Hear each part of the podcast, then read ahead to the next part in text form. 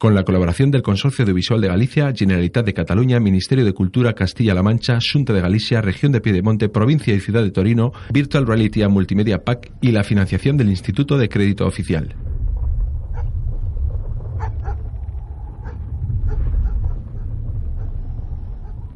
Sobre un cielo azul salpicado de nubes blancas baten las aspas de un viejo molino.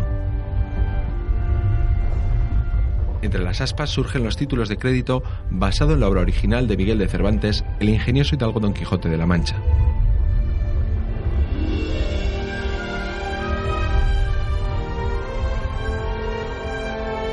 Tras el molino aparece la casa de Sancho y en su interior la alcoba de Quijote. La habitación está llena de montañas de libros apilados, yelmos, celadas, restos de armaduras y espadas de todas las épocas. La estancia está inundada de magia caballeresca. El Quijote es alto y delgado, de fino bigote, larga perilla, de rostro anguloso y de ágil cuerpo. Entrena y se mueve con destreza con su espada. Tras el entrenamiento, ojea un libro y observa el retrato de una dama sin rostro. En un lugar de la Mancha, de cuyo nombre no quiero acordarme, no ha mucho tiempo que vivía un hidalgo de los de lanza en astillero, escudo antiguo, rocín flaco y galgo corredor, seco de carnes, enjuto de rostro, gran madrugador y amigo de la caza. Dicen que se llamaba Don Quijote de la Mancha. Y se pasaba los días leyendo libros de caballería. Tanto le gustaban que acabó perdiendo la razón. Y se obsesionó de tal forma con todas las fantasías de esos libros que no pensaba en otra cosa que en duelos, hechizos, batallas y amores imposibles. Hasta que llegó un día en que tuvo la ocurrencia más insólita nombrarse a sí mismo caballero andante y salir en busca de grandes aventuras, como todos aquellos héroes de sus libros. Pero Don Quijote necesitaba un escudero, por lo que decidió convencer a un campesino del lugar, amigo suyo. Y aunque no le resultó fácil, insistió. Y le prometió tanto que al final, el pobre Sancho, este era su nombre, aceptó ir con él, dejando atrás a su mujer, sus tierras y todas sus pertenencias. Ahora, lo único que le faltaba en su búsqueda de eternidad era una dama de la que enamorarse y por quien suspirar. Porque un caballero andante sin amor es como un cuerpo sin alma. Se acordó entonces de una campesina de una cercana aldea. Aunque apenas la conocía, la había amado a distancia y le sirvió de inspiración para crear a la damisela de sus sueños. Y aunque dicha dama no hubiera existido nunca, siempre sería para él su Dulcinea, Dulcinea del Toboso. ¡Basta ya! El burro rucio irrumpe dando una coz. ¿A quién le importa eso? Ya estamos con la misma historia. ¿Pero qué estás diciendo? El libro dice claramente... ¿Por qué iba a interesarme por ese libro si yo estuve allí y lo vi todo? Ya, así que tú eres Rucio, el burrito de Sancho. Pero, espera un momento. El único burro parlanchín que conozco es un amigo mío que anda por ahí actuando con un ogro verde. Yo soy un caballo. Y ya es hora de que el mundo sepa la verdad. ¿La verdad? ¿De qué estás rebuznando? Del techo cae una gorra como de director sobre su cabeza. Vuelve a silbar y de la nada aparece una pantalla de proyección. Todo empezó hace mucho tiempo, cuando volvimos de aquella primera aventura, Quijote, Sancho, Rocinante y un... Rucio cruza la pantalla y entra en la región de la Mancha. Sobreimpreso en pantalla aparece el título de la película, Don Quixote. El burro rucio cruza un puentecillo de madera. Una coz le quita la gorra de golpe. Dos caballos percherones con cara de pocos amigos le cortan el paso, le olisquean. Mm, ¿Cómo apesta burro por aquí? ¿Y a dónde crees que vas? ¿Burro? Este camino es solo para caballos. Entonces, ¿qué hace aquí este Los dos caballos se miran sin comprender. ¿Estás ciego? ¿No te das cuenta de que es un maravilloso corcel? ¿No estaba hablando contigo? El más grande lo mira mosqueado y pasa desafiante al lado de Rucio. Al pasar, le golpea en la cara con su cola. Se coloca detrás de Rucio y le cocea con brutalidad. Rucio sale volando hasta el otro lado del puente. Magullado se levanta como puede y se encara hacia ellos. Un día seré un gran caballo y haré cantidad de cosas importantes, ya lo veréis. Pero recuerda que primero tendrás que pasar el examen de pony. Aunque me parece que le costará mucho aprobar el práctico. Los dos percherones se alejan riéndose. Y nadie volverá a humillarme nunca. Sobreimpreso en pantalla, el reto del caballero. En el interior de un gallinero, dos filas de rechonchas gallinas desfilan con perfecto paso militar. Al mando se encuentra Rocinante, un caballo maduro de aspecto afable y aburrido. Las gallinas cantan a coro. ¡Disciplina hay que tener! ¡Disciplina hay que tener! ¡Un dos! ¡Un dos! ¡Derecha, izquierda! ¡Derecha, izquierda! ¡Derecha, izquierda! ¡Derecha, izquierda! Todas las gallinas forman en posición frente al viejo caballo. En lo alto de la colina, el burro rucio se detiene ante un panfleto clavado en un buzón de madera. Perplejo, lee para sí. No puedo creerlo. Rucio arranca el panfleto con la boca y se lo queda. En el buzón podemos leer Casa de Sancho y Teresa Panza, y justo debajo añadido con tiza y de Quijote. En el establo aparecen más gallinas comandadas por James, un joven gallo. Las gallinas están apiladas unas encima de otra formando una pirámide. ¡Oh, Dios! ¿Pero qué estás haciendo? James. ¡La defensa perfecta! ¡Ni un huracán conseguirá El burro rucio entra en el establo a toda velocidad, no puede frenar y se lleva por delante toda la fila de gallinas equilibristas. El gallo James sale volando y se agarra al hocico del caballo rocinante. El gallo se baja del caballo, actúa como si fuera un guardaespaldas. Rucio se dirige al caballo. ¡Todo bajo control! No te lo vas a creer, Rocinante. Es increíble. Se interpone el gallo. Más! ¿Qué quieres? Tú y yo ni siquiera deberíamos hablarnos. Nuestros dueños no se hablan, pero tú y yo somos caballos y... ¡Negativo! Te ha dejado bien claro que no quiere hablar contigo. Oye, colega, cuando trabajaba de guardaespaldas de Babieca, el caballo del Cid, estábamos rodando una gran escena en Valencia Fue cuando culpa yo... del codicioso de Sancho. ¡No! Todo por culpa de Quijote y de su absurda obsesión por la caballería y el amor que ni siquiera existe. Quizá no existan para ti. Eres de los que convierten su vida en una gran mentira. Mira dónde estás, en un viejo establo, ejerciendo de oficial de un puñado de gallinas y con un mequetrefe por guardaespaldas. ¿Pero qué quieres invadir? ¿El abrevadero? Rocinante agacha la cabeza avergonzado. Rocinante, te has convertido en un cobarde. Esta vez te has pasado por... Rocinante le da la espalda a Rucio. El burro se acerca al caballo y le coloca el panfleto delante de él. El caballo lee el panfleto, sus ojos se abren como platos. ¡Oh! Tenemos que evitar que Quijote lea esto. ¿Que no lo lea? Pero si es nuestra oportunidad para recuperar la dignidad de hacer realidad nuestros sueños. Tus sueños, querrás decir. Eres igual que Quijote. Un... un... Vamos, dilo, dilo ya. un loco. Rucio recoge el panfleto con la boca y sale al exterior. Rocinante lo mira de reojo. El gallo mira a Rocinante. Perdedores. ¡Oh! Una sola orden tuya y le hago picadillo. Ni se te ocurra enseñarle El caballo y el gallo salen tras el burro. El gallo le arrebata a Rucio el panfleto con un rápido movimiento marcial. ¿Pero qué haces? Veamos qué pone este papel. ¡Devuélvemelo! Mm, parece que es algo muy importante. Muy, muy importante. Rocinante se lo arranca de un bocado, lo mastica y lo escupe. Este es el fin de sueños. Vuelve al interior del establo. Rucio escucha unas voces que proceden del interior de la casa.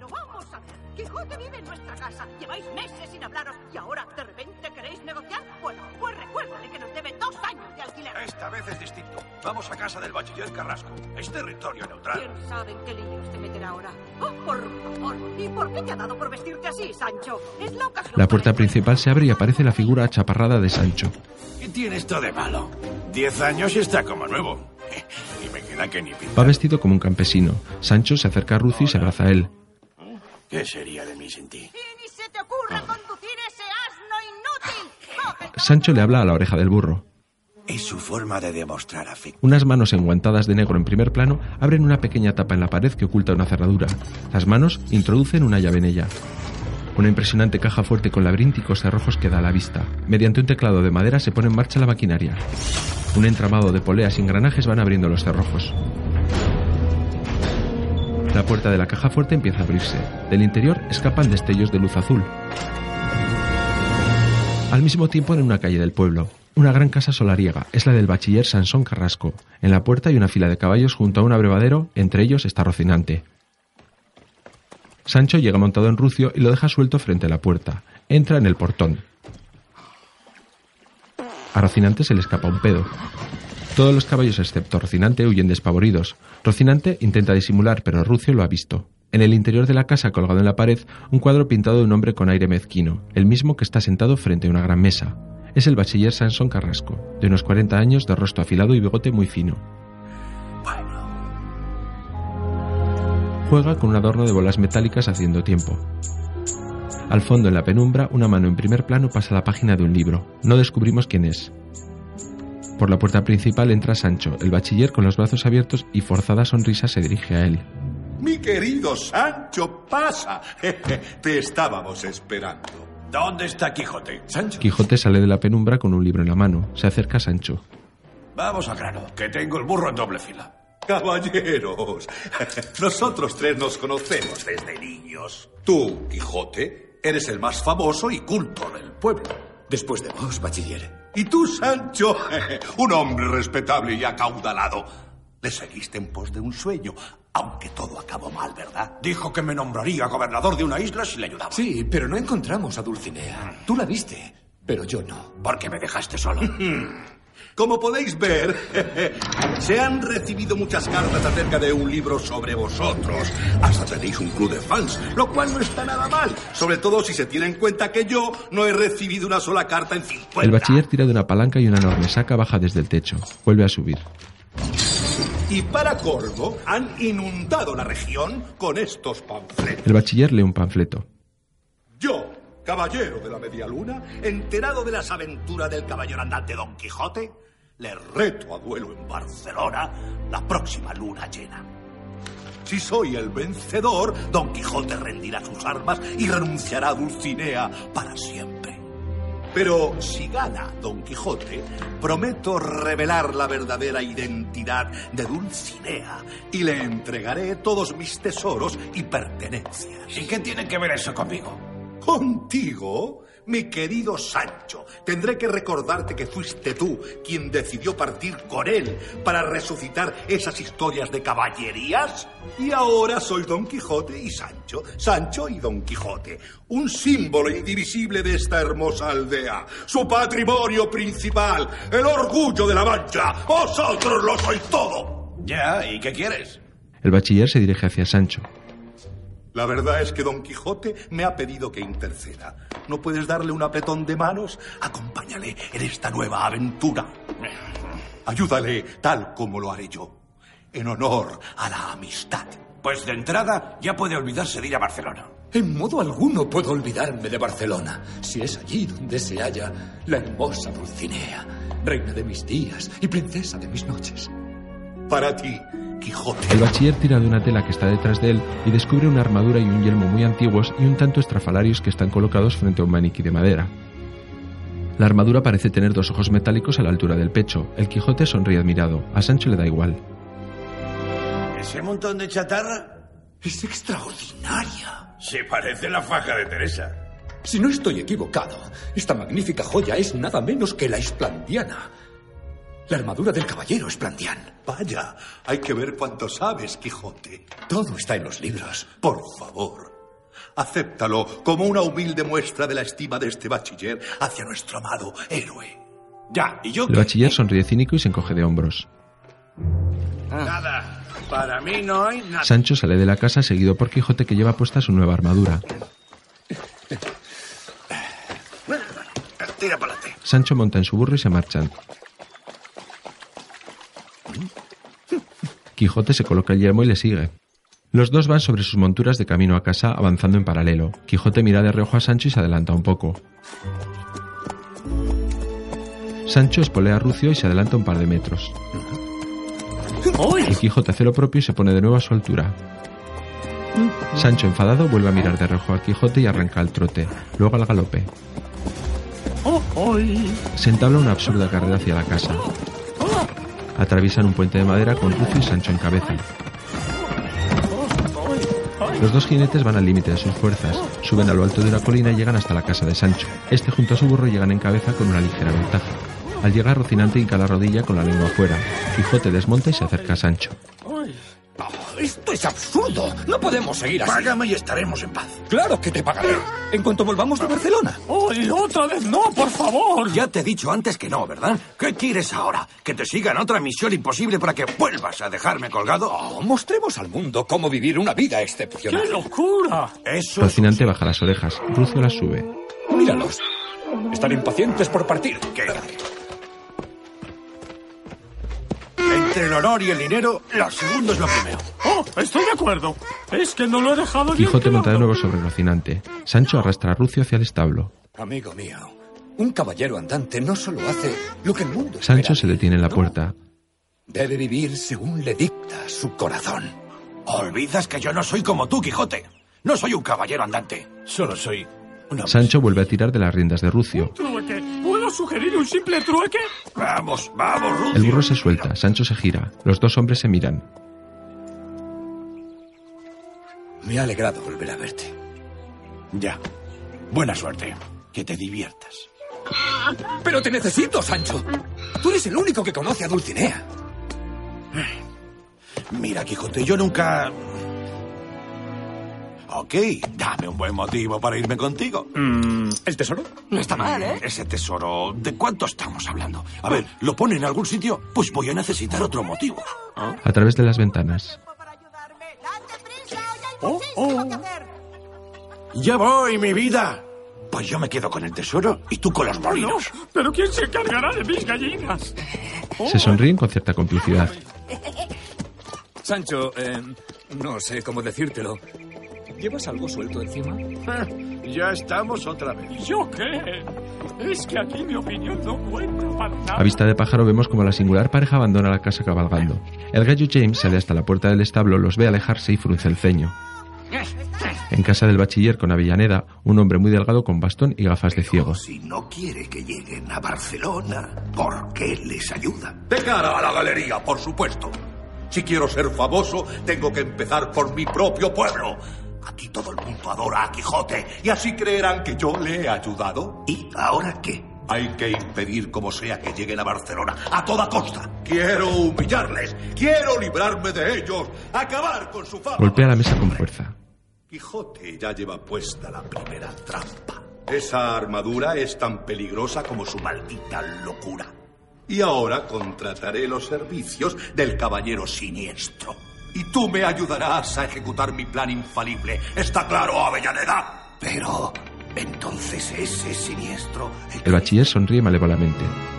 A vista de pájaro, Quijote y Sancho salen del pueblo y avanzan por un camino entre las llanuras de la Mancha. Frente a ellos una inmensa hilera de molinos de viento. Rucio va feliz. Rocinante triste echa la mirada atrás mirando hacia el establo. Oh, mis chiquitinas. El tiempo pasa y los paisajes también. Llegan a la orilla de un pequeño río. Rocinante se niega a cruzar. No. He dicho que no. No cruzo. Rucio coge carrerilla y lo salta limpiamente de un salto. ¡Ay! ¡Qué fría! Rocinante se sorprende y lentamente mete las patas en el agua. Al final es Quijote quien coge en brazos a Rocinante y cruza el río con el caballo a cuestas. Continúan cabalgando, es de noche y está lloviendo. Los rayos asustan a Rocinante. Lentamente continúan su largo camino. Ha parado de llover. La luz de la luna ilumina a ambos jinetes. Sancho va cabeceando de sueño sobre Rucio. El Quijote está relajado y sonriente, parece feliz, sabiendo que se dirige a su destino. La noche es estrellada, continúan cabalgando. La mañana siguiente el gallo James sale del establo con un atillo. Se da cuenta de que ya está amaneciendo y se sorprende por haberse dormido.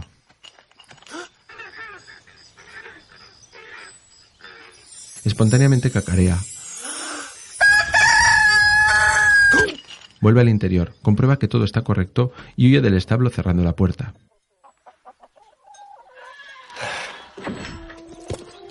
Quijote, Sancho, Rocinante y Rucio se detienen ante un cartel en el que podemos leer Bienvenidos al Toboso. Debajo, añadido con una tiza, población 200 caballeros. A vista de pájaro observamos el pueblo del Toboso. Quijote y Sancho descabalgan y entran caminando por sus calles. Llegan a la Plaza Mayor. Se detienen ante una estatua metálica que representa a un caballero arrodillado frente a una dama. Alrededor de la plaza hay varios puestos ambulantes. Un vocero trata de llamar su atención. Disculpen, ¿quién quiere ser un auténtico caballero andante? Consigan su propia armadura en cómodos Enseña una armadura de venta por fascículos. ¿Molino o Muestra un cartón pintado que da vueltas con los dibujos. Oh, eso es realmente... Horrible. Magnífico. Compren aquí mismo un ejemplar. Les ofrece un libro de El Quijote. O sea que lo del libro era verdad. Deben tener su propio libro y asegurar haberlo leído para ser alguien en esta vida. ¡Una ganga! Em, solo 10 eurocoronas. Pero si yo soy Don Quijote. ¡Claro que lo es! Descubren con sorpresa como al final de la plaza hay un hervidero de falsos Quijotes que hacen cola frente a una tienda de campaña similar a la de un circo. ¿Ocho eurocoronas? ¿Qué están haciendo aquí? Pagar para ver a la hermosa Dulcinea antes del duelo. ¿Cinco eurocoronas? ¿Pero eso es posible? ¿Y quién lo ha escrito? Miguel de Cervantes. Hay un fragmento estupendo cuando Sancho encuentra a Dulcinea y entonces... Vale, vale, me lo quedo. Pero arranca esas páginas sobre Sancho y Dulcinea. Es aquí, por las sagradas leyes de caballería, donde reside la sin par Dulcinea. El vocero escribe en la primera página del libro. No creerás que te vendo el original por 20 eurocoronas, ¿verdad? Tú has dicho cinco. Eso era antes de saber que tenía que improvisar una adaptación. ¿Qué es lo que cuenta ese libro? Lo que no está en los libros te lo enseña la vida. Vamos, Sancho, debo presentar mis respetos a mi... Sancho empuja a Quijote y se lo lleva hacia la plaza. Llegan a la cola de falsos Quijotes. Hay una docena, todos con sus armaduras puestas. Se acercan a la puerta. En la entrada de la tienda hay un matón negro con camisa de tirantes y pinta de portero de discoteca. Habla el último Quijote de la cola. Soy Don Quijote de la Mancha. Mi amada... ¡A la cola! Tranquilo, Sancho. En cuanto nos reconozcan, mandarán a esos impostores a tomar viento. Se colocan los últimos de la cola. Funde a negro. Pasa el tiempo. Siguen en el mismo sitio. Más falsos Quijotes se colocan tras ellos. Vuelve a fundir a negro. Rocinante también se pone la cola para guardar el sitio. Un Quijote flaco y pequeño llega ante el matón negro.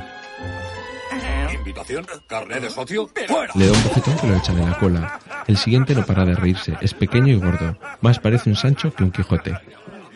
El negro le da otro bofetón y le echa de la cola. Por fin es el turno de Quijote. Anuncia, por favor, la llegada de Don Quijote. Desde el interior de la tienda surge la silueta de Avellaneda, el sicario del bachiller. Sancho y Quijote avanzan hacia el interior. Avellaneda le hace una reverencia a Sancho. No, no, él es Quijote.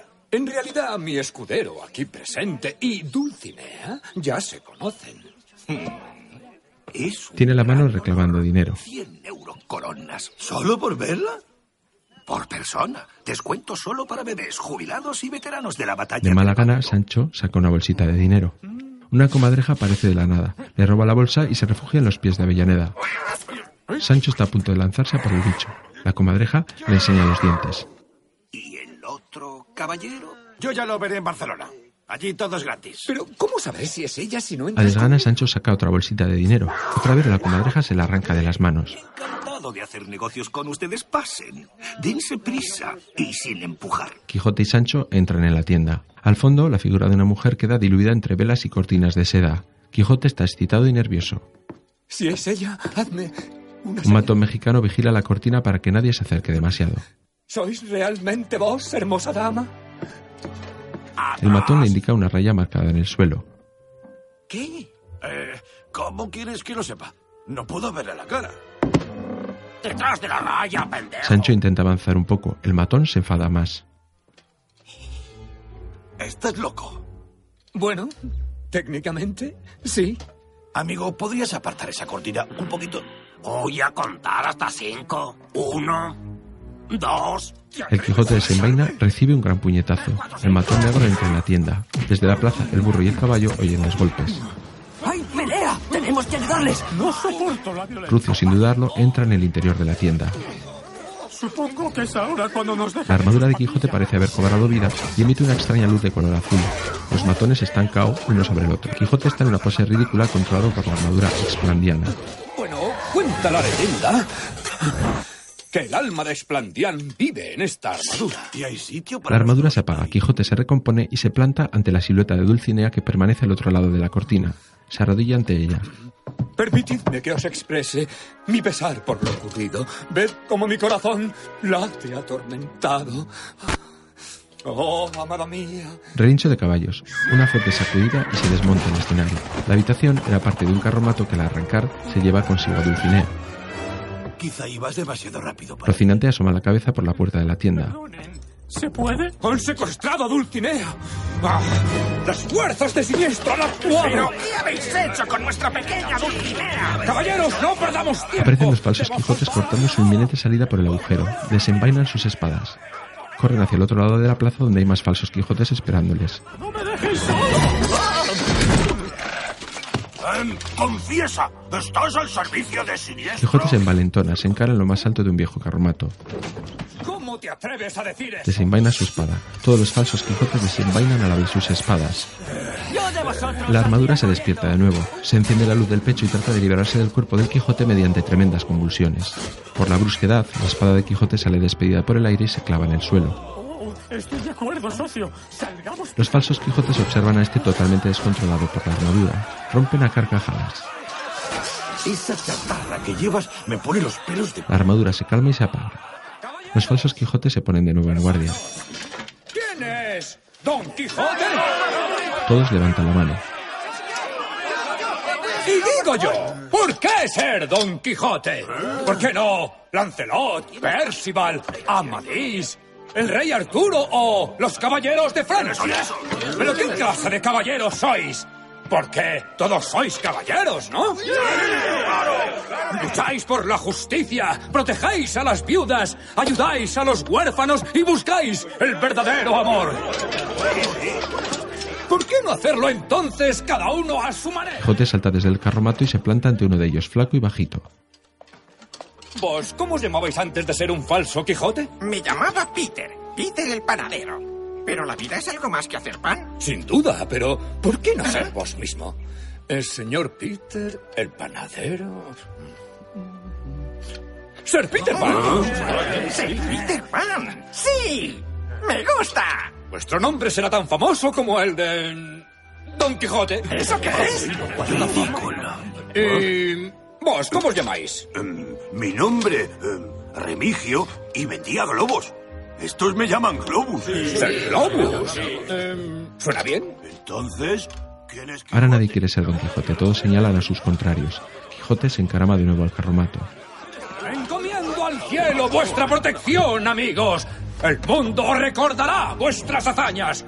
Y un día nos reuniremos alrededor del fuego y con gran felicidad reviviremos nuestros actos heroicos. Se organiza un gran revuelo. Los falsos Quijotes salen de la plaza a toda velocidad. ¿Y ahora qué? Uf, yo debo ser gilipollas. Oye, eres... Sancho se dirige a Quijote. A mí no se me habría ocurrido nunca. ¿Qué quieres decir? Todo eso que te has inventado para que se largue. no ha sido ningún truco, amigo. Son auténticos caballeros. Y quizá tú también lo seas algún día. Venga, Sancho. Vamos ya a salvar a mi amada de las malvadas fauces de Siniestro.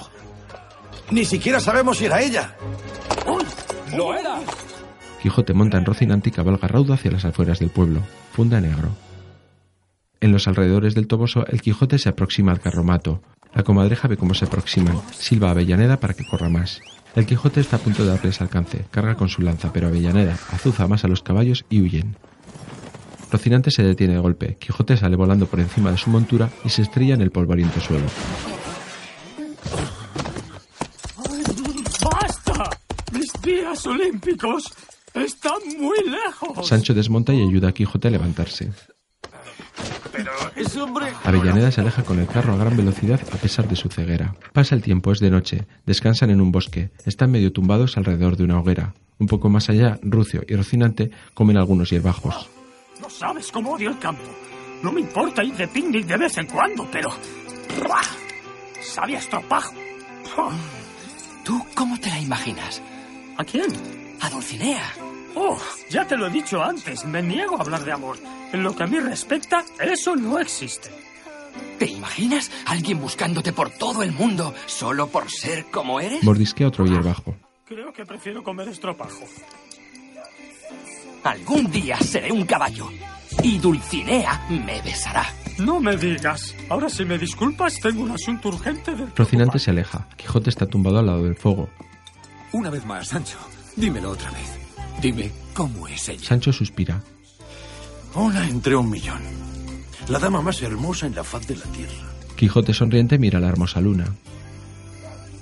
Quijote, ¿qué pasaría si Dulcinea no existiera? Quijote suspira y se incorpora. Mi vida no tendría sentido. tampoco sería para tanto, ¿no? ¿Y, y cómo es su voz? ¿Brillante? Escucha, Quijote.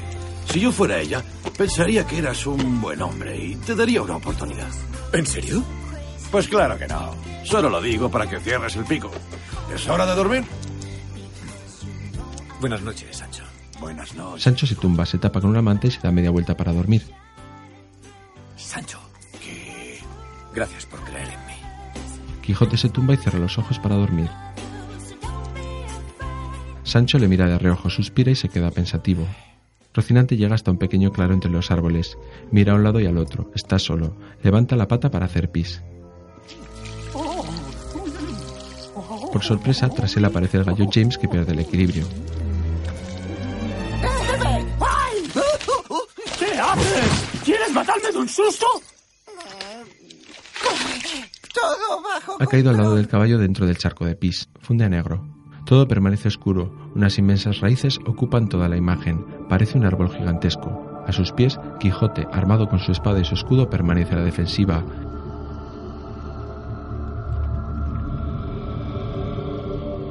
Está asustado, esperando algún terrible enemigo. En la lejanía entre la niebla le parece ver la silueta de Dulcinea. Pero no es ella, es una inmensa raíz. Tras ella aparece un monstruo gigantesco. El árbol también parece cobrar vida. Los dos monstruos le atacan.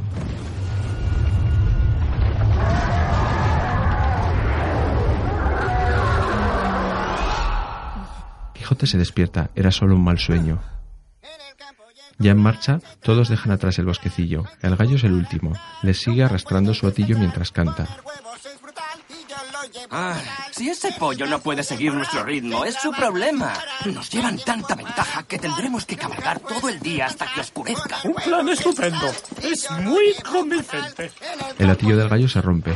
Estaba lleno de armas marciales. Resignado y enfadado, tiene que abandonarlas en mitad del camino. Sancho va montando a Rucio, pero con los ojos cerrados, muerto de sueño. Despierta, Sancho. Debemos liberar a mi amada. El día es para trabajar. De noche se duerme. Pero es que ya es de día. Yo digo que... El gallo le sigue a cierta distancia bastante enfadado. Sobreimpreso en pantalla, los duques burlones. Por la meseta castellana, bajo un sol de justicia, continúan cabalgando. No es malo pararse a comer. Todo el mundo necesita comer. Y tanta gente no... El grupo se detiene alarmado. Una damisela en peligro. Y... Lucio se adelanta. Rocinante no quiere ir, pero es obligado por Quijote. Llegan a lo alto de un pequeño cerro. A sus pies ven a una guapa mujer con cierto aire pícaro. Va montada sobre una hermosa yegua de largas pestañas y doradas crines que hace frente a un enorme león que les lanza zarpazos. El gallo James se adelanta inflando el pecho. Quijote se ajusta el yelmo. Yo me encargo del león. Tú salva a la hermosa dama. Pero si no la conozco. ¡Vamos, mi bravo corcel! ¿Cómo? No me suena de nada. Quijote espolea a Rocinante, pero este se niega. El león oye las voces. Se gira agresivo hacia ellos. Bueno, a ver, ¿qué hay que hacer cuando te enfrentas a un león salvaje? ¿Temblar? ¿Temblar? ¿Eso es todo? Oh, sí. El león avanza hacia el grupo mostrando sus dientes como cuchillos. El gallo adopta una pose de kung fu para atacar. Todo bajo control. ¡Rápido! ¡No hay tiempo que perder! Oiga, señora, tranquilita. Hay que actuar de inmediato. Ella corre un grave peligro. Pero es que ese león viene directo hacia nosotros. Entonces, Quijote desmonta y carga espada en mano contra el león. La armadura se despierta y se convulsiona con intención de escapar de su cuerpo. Quijote no puede evitar ser arrastrado ladera abajo un centenar de metros por el suelo. Ea, Y para eso hemos venido tan lejos, solo para hacer... El burro se envalentona y se encara contra el león. ¡Aparta! Ante tal osadía, el león mira hacia atrás buscando indicaciones de la duquesa, que le azuza con disimulo. El león ruge con fiereza. Giran el uno sobre el otro ladera abajo y se enzarzan en una dura pelea. Rocinante tiene los ojos como platos, como hipnotizado, pero no por el león, sino porque ha descubierto a la yegua y se ha enamorado al instante. La yegua le devuelve una coqueta mirada. Rucio ha quedado patas arriba, inmóvil. Está, muerto. Rocinante se desmaya de golpe. El león se aproxima a Rucio. El gallo hace una cata de kung fu y se lanza al ataque contra el león. El Quijote vuelve a caerse todavía mareado por los golpes. Funde a negro. Quijote cabalga junto a la duquesa. Me he librado por los pelos. Gracias por escoltarme. Vuestros deseos son órdenes, señora. Aunque por desgracia no podemos demorarnos más. Perseguimos a los delincuentes que han raptado a mi amada Dulcinea. ¡Qué romántico! Vamos al castillo. Seguro que mi marido mandará un ejército para capturar a esos bandidos. Y además, así podréis descansar un poco. Rocinante no puede apartar la vista de la yegua. En la distancia se levanta un majestuoso castillo.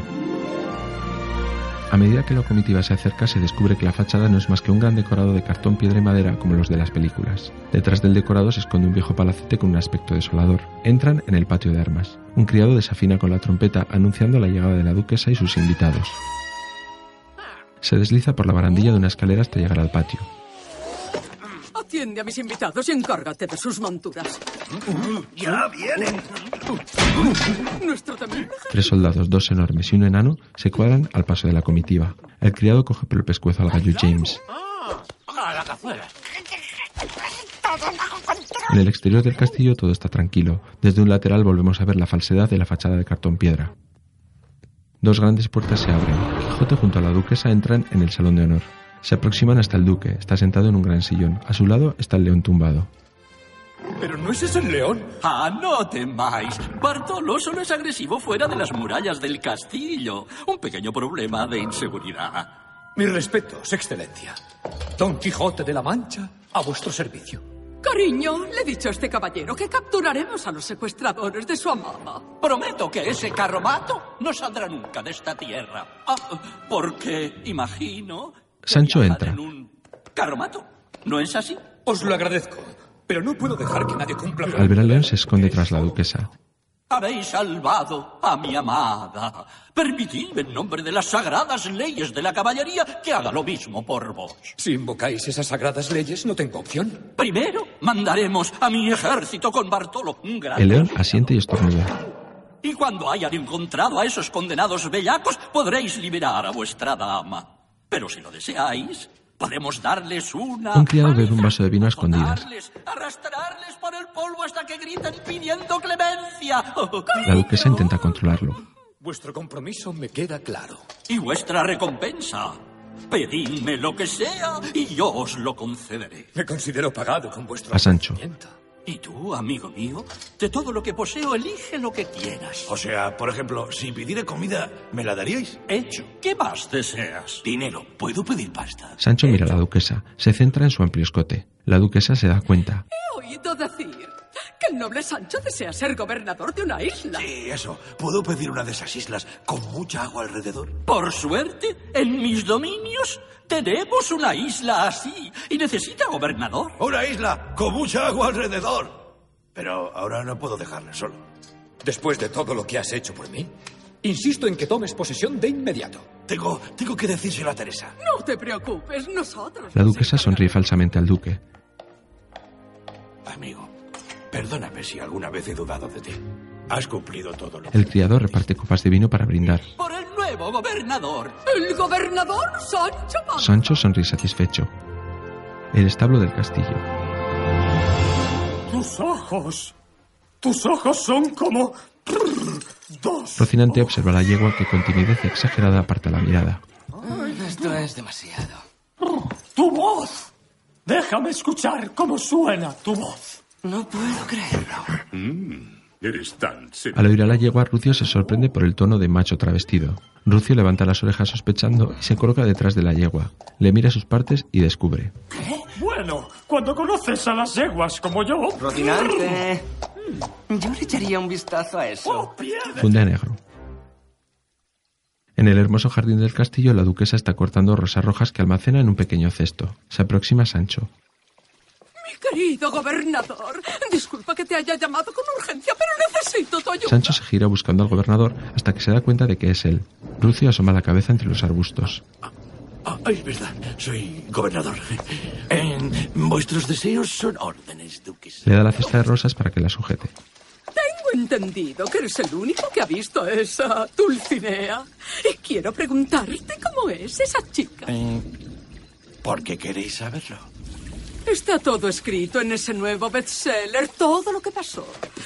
Y Cervantes asegura que tú nunca llegaste a ver a Dulcinea. La duquesa sonríe malévola y corta una rosa con crueldad, dejándola caer en el cesto. Y otra cosa. Don Quijote está en grave peligro a causa del caballero siniestro y solo tú puedes ayudarle. Si se lo ha inventado él. Oh, no. Real. De lo más real que existe. Y pretende destruir a Don Quijote. Pero sabemos cómo librarnos de él y a la vez ayudar a Don Quijote a encontrar a su Dulcinea. Pero si ella tampoco existe. Escucha con atención. Si quieres salvar a Quijote y quedarte con tu valiosa isla. Rucio rebuzna sorprendido. Ya ha anochecido, la luna casi llena ilumina los muros del castillo. En el interior, Quijote y los duques están sentados en torno a la mesa de la cena.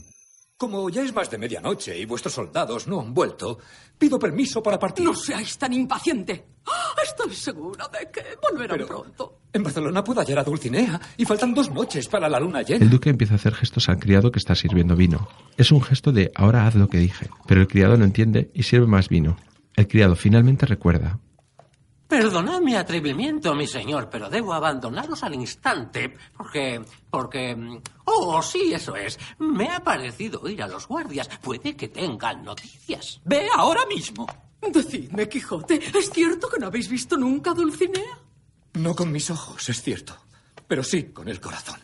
Cada segundo de mi vida. Pero Sancho la ha visto y su vista es mejor que la mía. A menudo deslumbrada por la pasión. Me parece que me marcho a mí. Entra de nuevo el criado, bastante borracho. Señor, los guardias han capturado... ¿El carromato? Un carromato y lo han traído... ¿Aquí? Disculpa. Oh, sí, un carromato. Con dos hombres y una mujer. Y piden que les eh, demos asilo según esas leyes de El la Quijote hace un gesto de impotencia. Bien, Eh, ¿puedo irme? Ah, sí. ¿Qué ocurre? Según esas leyes, no podemos tocarles. Que tengáis aquí mismo a Dulcinea y a sus secuestradores. ¿No pensáis hacer nada? ¿Por qué adoptáis leyes que os impiden hacer justicia? Pero si nadie sabe siquiera cómo es Dulcinea. Excepto el gobernador, él sí que la ha visto. Tienes razón. La justicia debe estar por encima de la ley. Pero el gobernador está dispuesto. Sancho traga sin saber muy bien qué hacer. Quijote le mira. Sancho asiente. El carromato se detiene en medio del patio de armas. Quijote se asoma a una de las ventanas para verlo. Se abren las puertas del carromato. Una mujer asoma la cabeza pero no llegamos a verla. ¿Es ella? Quijote excitado sacude a Sancho. ¡Contesta ya! ¡Eso no es Dulcinea! La duquesa le da una colleja para que reaccione. La verdad es que... ¡Compórtate como un gobernador! Sancho asiente. Es aquí por la gloria de las sagradas leyes de caballería, en lugar Otra colleja, ahora del duque al Quijote para que vuelva en sí. Vamos, vamos, no perdamos más En el patio de armas, Quijote aparece espada en mano pero sin la armadura. Frente a él, el matón negro y el mexicano. Quijote les ataca. En un rápido movimiento se queda de espaldas a ellos. Les ha marcado con la espada sobre la ropa con una Q al estilo del zorro. Os respetaré según las leyes, con la condición de que liberéis de inmediato a la hermosa Dulcinea, reina de mis días y princesa de mis Quijote tiende la mano hacia su Dulcinea para bajar del carronato. Altisidora, como realmente se llama la doncella, sigue disimulando ser Dulcinea. Lleva puesto un velo sobre su rostro. Comienza a llover. Quijote se arrodilla con fervor, abre los brazos y baja la cabeza. ¿Liberarme? ¿Dices? No te hagas el machate conmigo. No necesito que me liberes, ¿vale? Ah, Me habéis dejado sin La doncella levanta su velo. El amor debilita mi voz y mi voluntad. ¿Y tú quién eres? Don Quijote de la Mancha, vuestro fiel servidor. ¡Ah! Otro más, no. No pierdas el tiempo. Chato. Altisidora y los dos matones entran rápidamente en el castillo. Quijote se pone de pie. No entiende nada. Yo nunca imaginé que sucedería así. En la cuadra, Rucio está tumbado. Junto a él está Rocinante. ¿Por qué los humanos no entienden lo que les decimos? ¿No son tan inteligentes? Nosotros entendemos lo que ellos dicen. Pero todo ha acabado bien, Rucio. Tu dueño ha conseguido su isla, el mío su Dulcinea, y yo una yegua con un magnífico apartamento. Pero si es todo mentira. Es que siempre así. Desde fuera de la cuadra. Mientras creímos en ella, no lo era. ¿Macizo? Sancho entra en la cuadra a toda velocidad. Intenta poner a Rucio en pie. Este no quiere. Levanta, Rocio. Nos vamos. No Ahora puedo. mismo. Ahora no. He dicho que no. Empuja a Sancho que cae en un rincón. ¿Pero qué he hecho? ¿Qué dirá Quijote? Nunca más podré volver a mirarle. Se tapa la cara con las manos y rompe a llorar. Rucio se acerca conmovido. Lo mira con sus dos grandes ojos.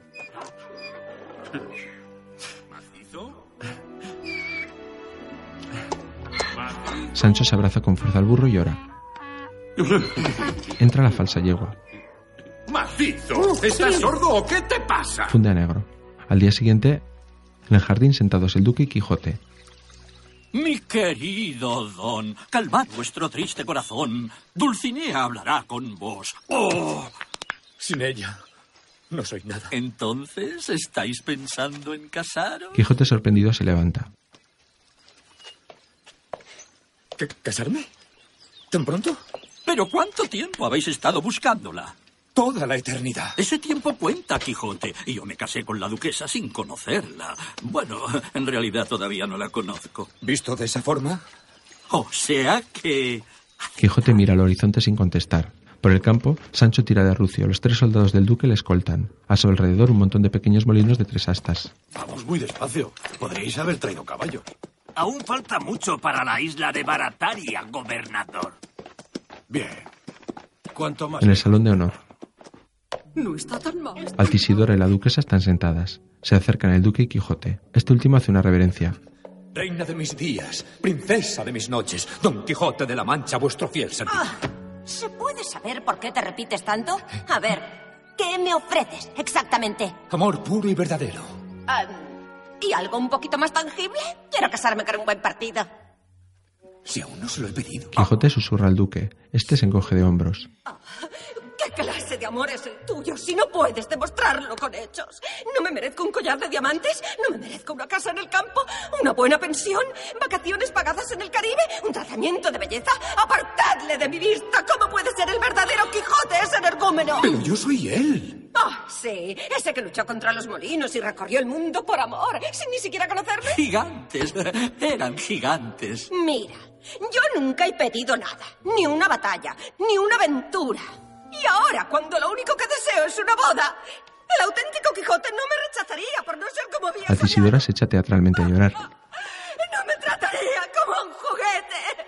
Jamás me ha dolido tanto reconocer. Quijote de repente se ha hecho realista. He sido un egoísta, Dulcinea.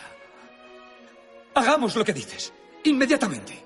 Y todo lo mío es tuyo. ¡Ole! Esta noche Altisidora y la duquesa sonríen complacidas. Podrás ponerte la ropa nueva que he bordado para ti, con todo mi amor.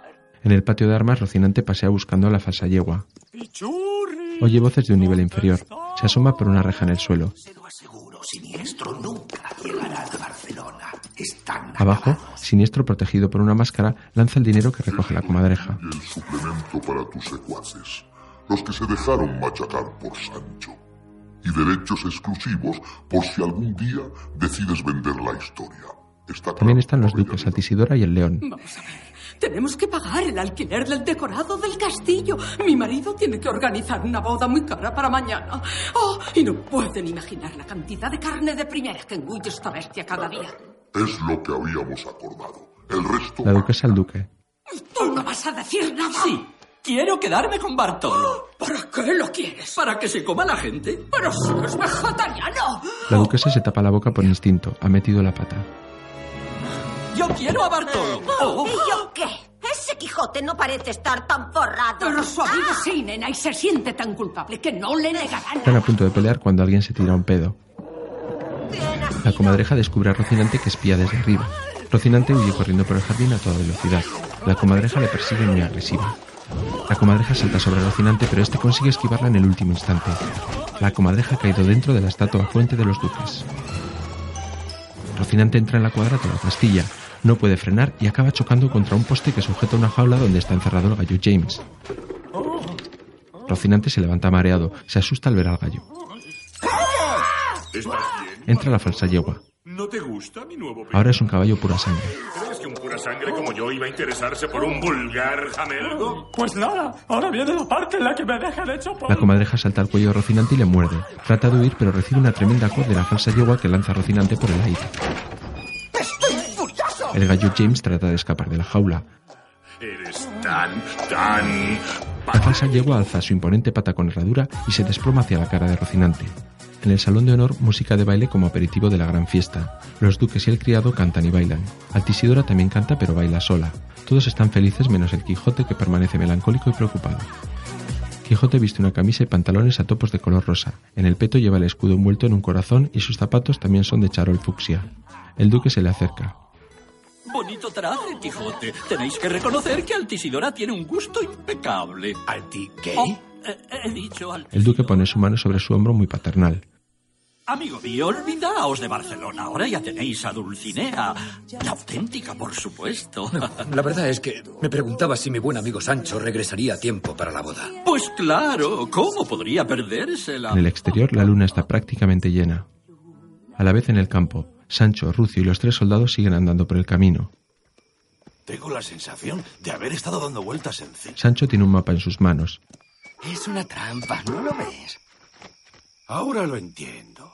¡Claro! ¿Lo entiendes? Es muy sencillo. Me han dado un mapa equivocado. Oh, vaya. ¿Cómo va a ser esto una isla si no está rodeada de agua por todas partes? ¿Y esto lo has descubierto tú solito o te ha ayudado el orejones? Gracias por vuestra ayuda, pero yo me vuelvo al castillo. Don Quijote me necesita y no sé si serviría para gobernador. Ah, se debe al... El soldado enano frunce el ceño. Tú no vas a ninguna parte. Soy un hombre libre y voy donde me da la gana. No. Sancho monta sobre Rucio y arranca la carrera. Un soldado le persigue, otro lo tiene frente a él pero consigue esquivarlo. Gira sobre sí mismo. El enano saca su espada. Sancho avanza hacia él. ¡Yo de vosotros me aparta! Todos chocan entre ellos. Rucio y Sancho escapan. Funde a negro. En la cuadra, Rocinante está colgado de las patas boca abajo. El gallo trata de salir de la jaula. ¡Ay, pollo asado a fuego lento! La comadreja enciende una cerilla y la lanza cayendo sobre la paja. El fuego se extiende con extrema rapidez. La comadreja y la yegua huyen. ¡Ay! Una paliza está bien, pero... ¡Ay! ¡Quemarme vivo! El gallo analiza la situación. Empieza a balancearse dentro de la jaula. El fuego es cada vez más fuerte. La jaula se balancea el máximo que le permite la cadena. ¡Para! ¡Que me. El gallo asoma su cabeza entre los barrotes y picotea la cuerda que sujeta colgado al caballo. ¡Deja de columpiarte! ¡Y ayuda! En cada balanceo consigue romper un poco más la cuerda. Desde la fiesta en el salón de honor, el duque observa por una ventana el fuego que llega desde el establo. ¿Fuego? No, gracias, yo no fumo, no. ¡Fuego! Se detiene la música. Las mujeres chillan nerviosas. El duque parece sufrir un ataque espasmódico. El Quijote corre hasta la cuadra que arde por los cuatro costados.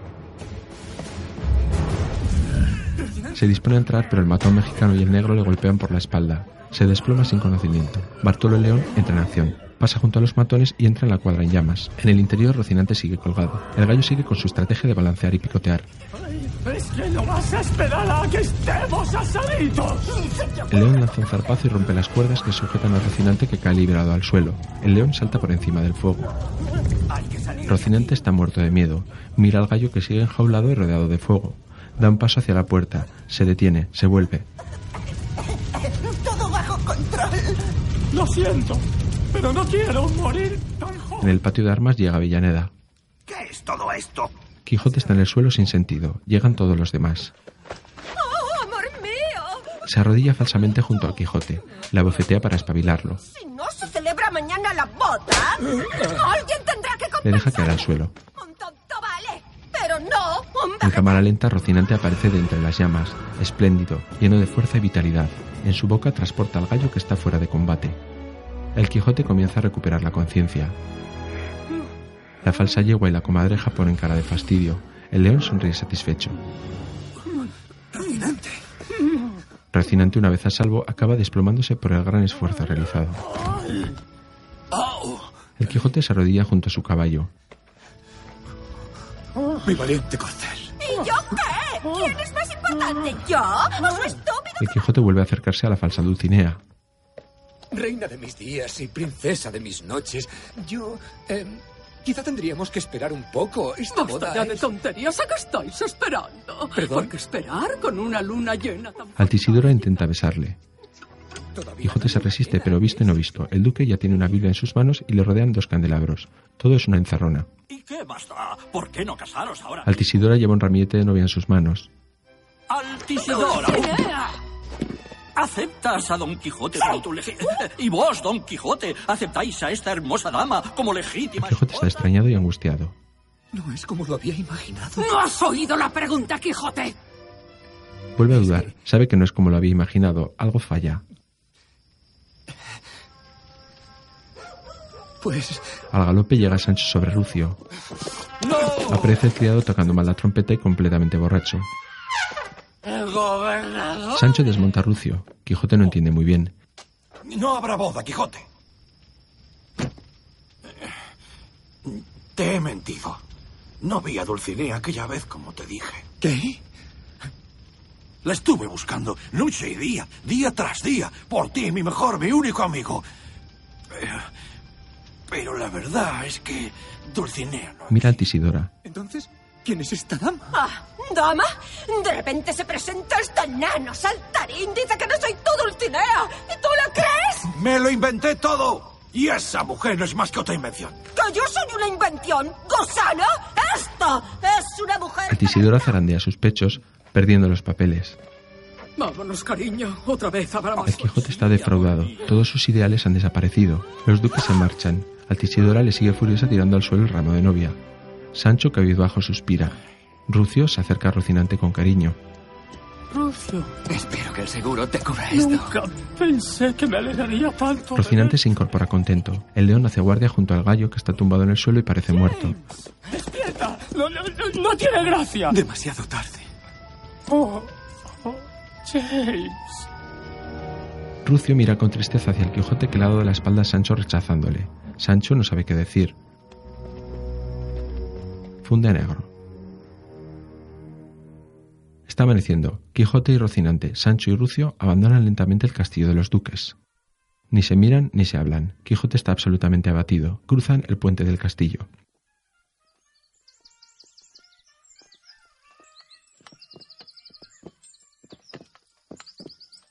Seguro que estás contento. Nos vamos a casa. ¿Seguro? Yo ya no me fío de nada ni de nadie. Tras ello se derrumba la falsa fachada del castillo de cartón piedra que se parte en dos cayendo sobre el puente y dejando ver el viejo palacete. Ellos no se inmutan y siguen su camino.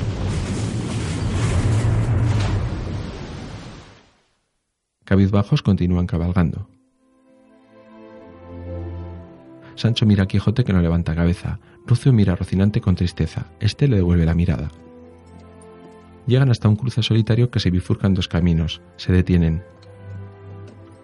Un letrero hacia la derecha indica a Barcelona. Un letrero hacia la izquierda indica a La Mancha. Hacia La Mancha se ven molinos. Hacia Barcelona se ven palmeras. Quijote pensativo pasa de largo sin detenerse en dirección a La Mancha. Rocinante se detiene. Quijote no reacciona. Ahí están los cuatro en medio de la nada sin saber qué hacer. Sancho vuelve a mirar a Quijote. Quijote suspira y se encoge de hombros. Por allí se va al pueblo. Teresa debe estar muy enfadada, pero al menos nos dará algo de comer. Además, Barcelona está muy lejos y va a ser lo mismo de siempre, ¿verdad? Esto es el fin, Sancho. Se acabó. Toda mi vida he sido un cobarde, huyendo de la realidad. No se puede vivir de ilusiones. ¿Un cobarde? Has vivido muchas aventuras. ¿Hablas en serio? No conozco hombre más valiente. Un hombre que se atreve a vivir tal como piensa y como siente su corazón. Por lo menos Dulcinea era una hermosa ilusión. Dulcinea. Rucio y Rocinante se miran emocionados. Entonces. Rucio indica con la mirada el cartel de Barcelona. ¿Estás pensando lo mismo que yo? Rocinante duda, pero asiente. Se levanta a dos patas y arranca la carrera en dirección a Barcelona. Quijote y Sancho se dejan llevar. Sobreimpreso en pantalla. El gran duelo. Los cuatro personajes cabalgan a toda velocidad en dirección a Barcelona atravesando campos, ríos y valles. Se miran unos a otros, todos van ilusionados y felices. Continúan su largo viaje hasta que en el horizonte divisan las montañas de Montserrat. Su destino ya está cerca. Atraviesan las montañas y vuelven a aparecer las palmeras en el camino. Un cartel indica que tan solo les faltan 5 kilómetros para llegar a Barcelona. Nuestros protagonistas se detienen sobre una loma. Rocinante está extenuado, parece al borde de la muerte. Rucio está un poco más entero. Quijote y Sancho observan extrañados. Quijote, hemos venido para un duelo entre tú y el caballero de la media luna. Ajá. Solos, cara a cara, al anochecer. Así es. Entonces, ¿podrías explicar? A vista de pájaro y sus pies, una gran explanada frente al mar. Delante de ellos un magnífico estadio de justas para torneos rodeado de coloristas, tiendas de campaña, cuadros y cientos de falsos Quijotes que lo inundan todo. Rocinante no puede más y se desploma en el suelo agotado. Algo más tarde, en la tienda de inscripciones para el concurso, hay una larga cola de falsos Quijotes en fila india esperando su turno. Llegan Quijote y Sancho caminando, observan la larga cola.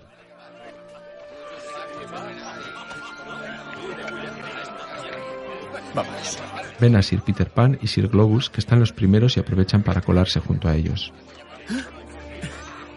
¡Eh! ¡Mira quién está aquí! ¡Es Sir Peter Pan!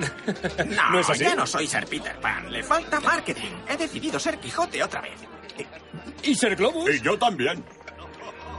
¡Eh! ¿Habéis visto eso? ¡Qué cara! Junto a la cola, unos servicios portátiles, uno de los caballeros confunde a la comadreja con papel higiénico y la tira por la cisterna.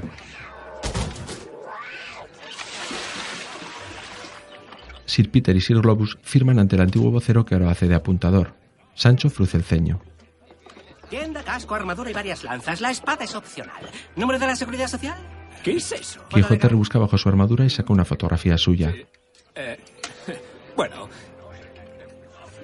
No es la mejor que tengo, pero... ¿En caso de accidente? Sancho, Sancho Panza. 633-8456. Es Quijote firma. Eres el Quijote número 163. 50 euro coronas. Pero primero, ¿dónde está? Sancho se enfada. El vocero apuntador se encoge de hombros. Quijote está embobado. Observa una gran tienda de campaña de dos pisos en lo alto de unas rocas que destaca sobre el resto. Ahora sí que estamos acabados. No temas, Sancho. Estoy seguro de que todo saldrá bien. Observan como sobre la gran tienda de campaña ondea la bandera de la media luna.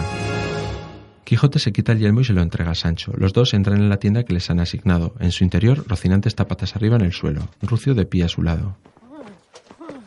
Ay, ¡La luz! Me parece que ya veo una luz. Eh, por curiosidad, ¿y qué piensas ir montando? Rucio se pone frente a Quijote tratando de llamar su atención. Quijote ni le mira. ¿Eh? ¿Que estoy aquí? ¿Y yo qué? Ya lo sé. Tengo la tarde libre. ¿Qué dices, Don? ¿Es que no me ves? ¡Eh! ¡Hola! Tal vez. Rucio desencantado se marcha de la tienda. ¿Por qué no? ¡Sí! ¿Qué? ¡Ya lo tengo! ¡Rucio será mi corcel! Lucio lo escucha y feliz entra en la tienda otra vez. ¡Aquí mismo! ¡Aquí estás! ¡Sí! Rucio, ¡Sí! ¿me harías el honor de ser mi Es que no caballo? entiendes ni un simple Quijote saca su espada. Eso acaba conmigo. No te ofendas, Quijote, pero Rucio no es más que un asno. ¡No lo estropees! Hmm. Este animal ha dado muestras de gran valor. Es fuerte y resistente. Es un superviviente. Arrodíllate, Rucio. Por la autoridad que me ha sido concedida, según las sagradas leyes de caballería, yo te nombro caballo. Con el más. Quijote pone la espada encima de Rucio. En el estadio de Justas. ¡Es el combate del siglo! Y recuerden, solo el verdadero Quijote, el vencedor, tendrá el honor de luchar contra el caballero de la... En el centro una torre con la megafonía. A ambos lados de la arena se levantan unas graderías metálicas llenas de falsos Quijotes que esperan su turno. Sir Peter carga contra su contrincante. Avanzan el uno contra el otro. 10, 20, 50 metros y sus lanzas chocan. Su contrincante recibe tal impacto que su armadura sale volando. Ha ganado limpiamente Sir Peter. A lo largo de la tarde se suceden los duelos, golpes, choques, vencedores y vencidos y mucho público animando en las gradas. Cada vez van quedando menos falsos Quijotes en acción. Los golpes son tremendos.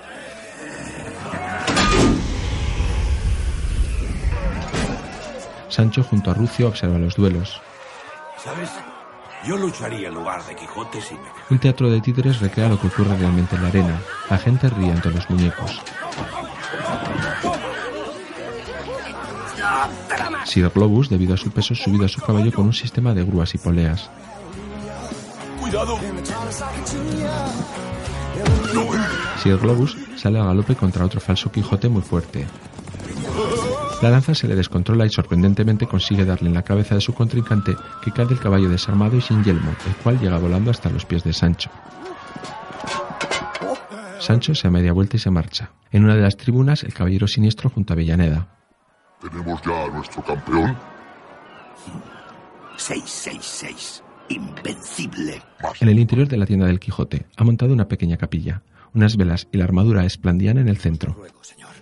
Mandadme a los campos elíseos y doy muestras de cobardía. En nombre del caballero Esplandián, hijo de Amadís y Oriana, que está hoy aquí conmigo. Enseñadle el camino hacia el valor y ayudadle a liberar su alma de tan cruel. Se santigua y se levanta. Descubre a Sancho tras él. No pensarás ponerte esa pieza de chatarra. Es mi armadura. Eso va en serio, Quijote. Y esta cosa, no sé qué tiene de raro, pero no es nada bueno. El hechizo solo se romperá cuando el alma de este caballero participe en una... Sancho se marcha descreído. Eso es imposible.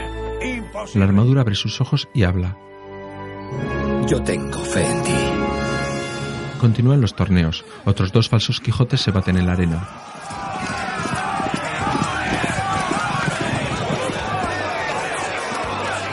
Rucio observa con detenimiento el envite. Aparecen los dos caballos percherones del comienzo. Se colocan uno a cada lado de Rucio y se juntan, dejando al burro atrapado entre ellos. Supongo que estás aquí para recoger los cascos tirados por ahí. ¡Date! Estoy a punto de entrar en batalla.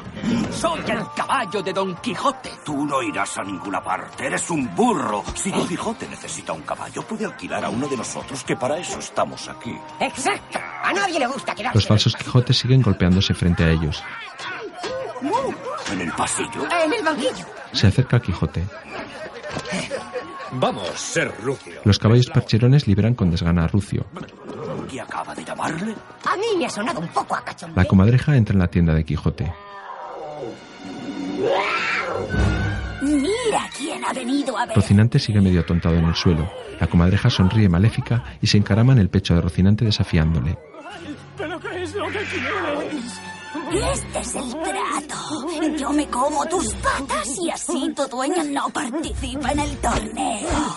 Es que no entiendes nada. Yo estoy retirado. Ahora Rucio es el caballo de Quijote y yo no. ¿Qué acabas de decir? Entran el león y el gallo. ¿Quieres que te lo repita yo, colega? La comadreja salta por ellos. El gallo James hace lo mismo, dando un salto de kung fu. Los dos chocan en el aire y caen.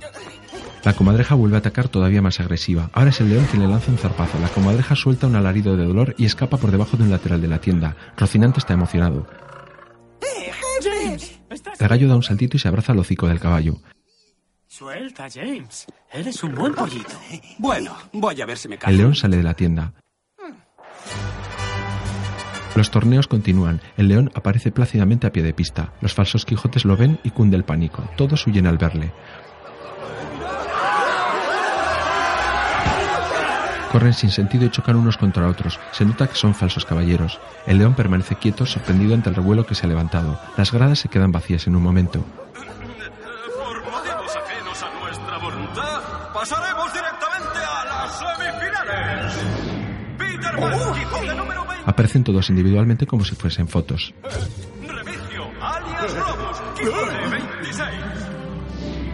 Don Alonso Quijano, Quijote 163. Participante de última hora, el Quijote 666, el Caballero Dorado. Bueno, al menos llegaremos a... El caballero dorado es una mole, una bestia terrible, una perfecta y refinada máquina de matar, con una armadura que le cubre de los pies a la cabeza. A pie de pista, Globus. El caballero dorado hace una reverencia hacia la tribuna saludando al caballero siniestro y se coloca en posición de ataque. Baja su lanza que va equipada con una mira telescópica en la punta. Globus traga saliva. Los dos se lanzan a la carga. El segundo con una potencia impresionante. Globus galopa y trata de mantener el equilibrio, pero pierde el control. Su lanza se clava en el suelo como una pértiga elevando su cuerpo hacia el otro lado de la pista. El caballero dorado no puede reaccionar. Globus cae sobre él derribándole del caballo. El caballero dorado está cao. En la tribuna Avellaneda se ha quedado de lado. Y habías contratado a ese desgraciado para librarnos de... Siniestro bajo su máscara se pone en pie desesperado. No se preocupe. No está en la final. A pie de pista Sancho ajusta la lanza del Quijote. Este está montado sobre Rucio.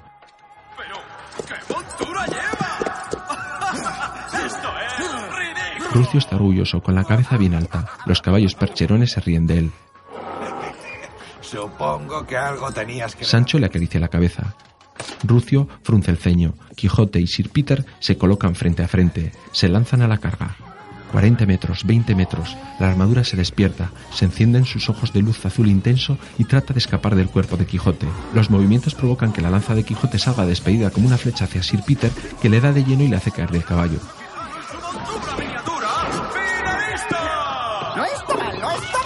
Ese. El gallo está rodeado de unas simpáticas gallinas del caballo y del león. Todos vitorean y aplauden.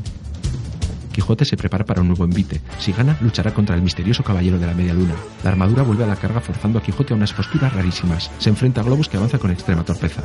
Las lanzas de ambos coinciden en punta y los dos jinetes vuelan por los aires. Rucio corretea sin parar siguiendo el recorrido de Quijote. Se coloca justo debajo de él y consigue amortiguar el golpe y que no toque el suelo. Globus cae a peso sobre la barandilla de separación golpeándose en sus partes y cayendo sin conocimiento.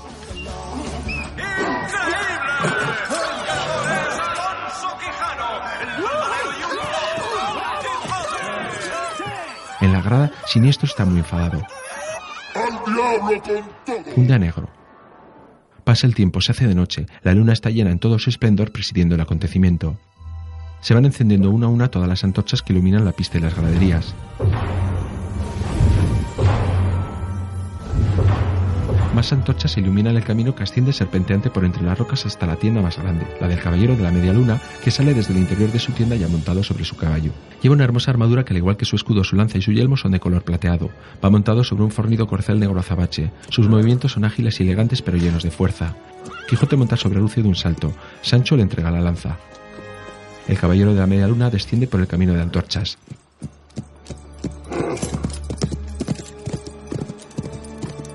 Entra de golpe en el recinto batiendo las puertas de par en par.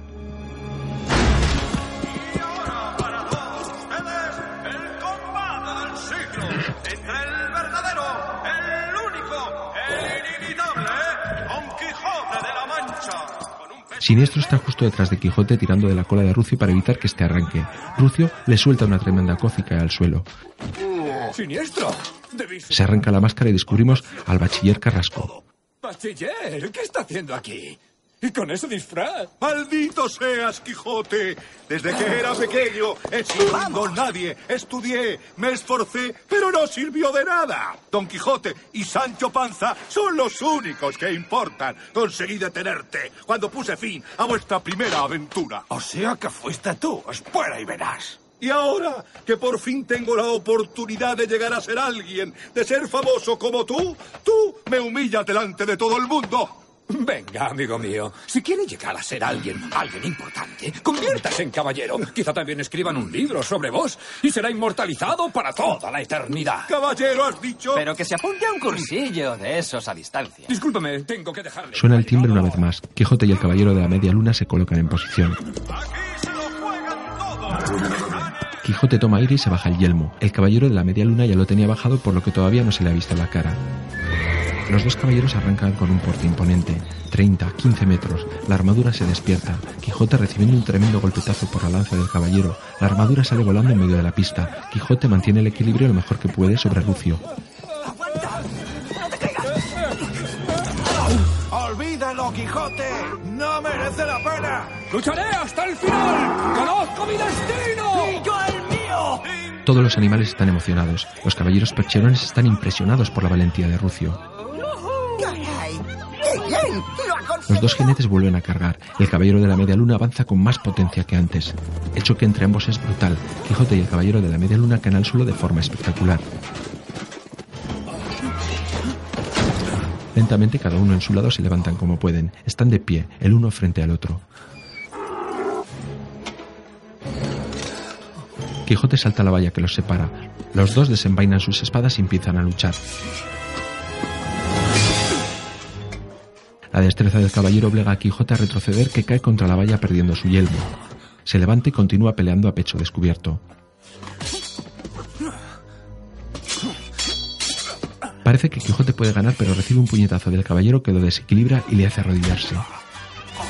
De repente y a traición aparece el bachiller Carrasco invadiendo la pista y empujando a Quijote por la espalda, en el fatídico instante en el que el caballero había lanzado al frente su espada y está a punto de atravesar el pecho de Quijote. Pero la armadura esplendiana enciende la luz de sus ojos y reacciona, salta desde el suelo y se interpone entre Quijote y la espada del caballero. ¡Basta! La espada ha destrozado la armadura por completo. Todo se inunda de una intensa luz azul. El alma del caballero Esplandián emerge del interior de la armadura. El espíritu del caballero Esplandián está sonriente, se eleva hacia el cielo. Quijote le sonríe. De repente varias siluetas infernales aparecen del subsuelo y cazan a Esplandián. A pesar de resistirse, las siluetas infernales obligan a Esplandián a bajar hasta desaparecer bajo la tierra. Aún le deben quedar cuentas que. El caballero de la media luna está desarmado. Quijote le devuelve su espada con cortesía. Sancho golpea al bachiller y lo deja fuera de combate. Se reanuda el duelo. Parece ser que el caballero es más hábil. Chocan sus armas y la espada de Quijote sale volando. Consigue cogerla pero queda tumbado en el suelo y el caballero aprovecha para marcarle con su espada en el cuello. Has ganado. Lamento perder a Dulcinea, pero se merece el mejor y el más fuerte de los caballeros. Debo renunciar a mi amor en nombre de otro amor más puro y de lo que es mejor para ella. El caballero baja la guardia. Solo el verdadero Quijote llevaría tan lejos el honor y la valentía. Solo Quijote renunciaría al amor en nombre del puro amor. Y por eso eres el ganador. El mejor. El caballero le entrega la espada. Y te mereces mis pertenencias. La El caballero se quita el casco y aparece el rostro de una bella mujer de melena rojiza. Y yo soy Dulcinea. Todos se miran sorprendidos. Igual que tú. Yo quería saber si Don Quijote era real o si solo era un producto de mi imaginación. Así que organicé todo esto. ¿Cómo es posible? Quijote trata de aparentar indiferencia. Será por la gloria de las sagradas leyes de caballería. Dulcinea le tapa la boca con un beso. Todos los allí presentes les vitorean y les aplauden. Quijote está alucinando. Sancho se acerca a la pareja. Bravo, felicidades y todo eso. Pero ¿qué hay de mi tesoro? ¿Tesoro? ¿Sabes cuánto me ha costado organizar todo? Rucio se reúne con el resto de animales que le rodean. ¡Lo has conseguido! Ah, no ha sido nada. ¡Eres un caballo! Se acercan los dos caballos percherones. ¿Un caballo? Sí. Y de la mejor raza. Nada menos que un percherón. Vale, vale, ya está bien. No le habléis más. Quietos ahí, dejadle sitio. ¡Atrás! Caballo se pone ante Rucio en plan protector. Funde a negro. Al amanecer del día siguiente, Quijote y Dulcinea despiden a Sancho que se aleja montado en Rocinante. Les acompañan el gallo y el león.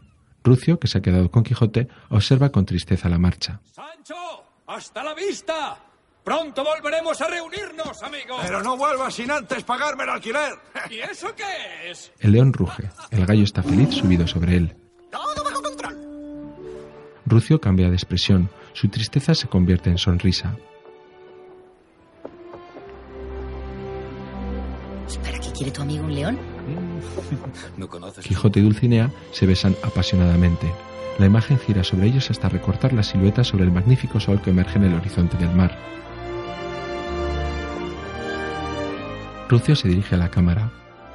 Y esta, amigos, es la verdadera historia de Don Quijote. Sancho regresó feliz a casa con Teresa y Rocinante volvió a su querido y polvoriento establo para cuidar de sus amadas. Aparece Dulcinea y le da un fuerte beso en el hocico. Cuidar también de Don. ¿Has visto eso? No es de extrañar que Quijote viviera feliz para siempre con esa adorable criatura. Dulcinea vuelve a la tienda con Quijote. Por cierto, yo también me quedé con él, y aunque no me da ni un euro, mm, al menos me compré. La pareja continúa besándose ante la atenta mirada de Rucio que los observa satisfecho, mientras tras ellos los primeros rayos del sol iluminan el romántico amanecer. Fin. Aparecen los títulos de crédito. Director José Pozo. Productor Julio Fernández. Música interpretada por la London Symphony Orchestra. Dirigida por Harry Rabinovich. Tema principal ¿Dónde están mis sueños? interpretado por Marta Sánchez.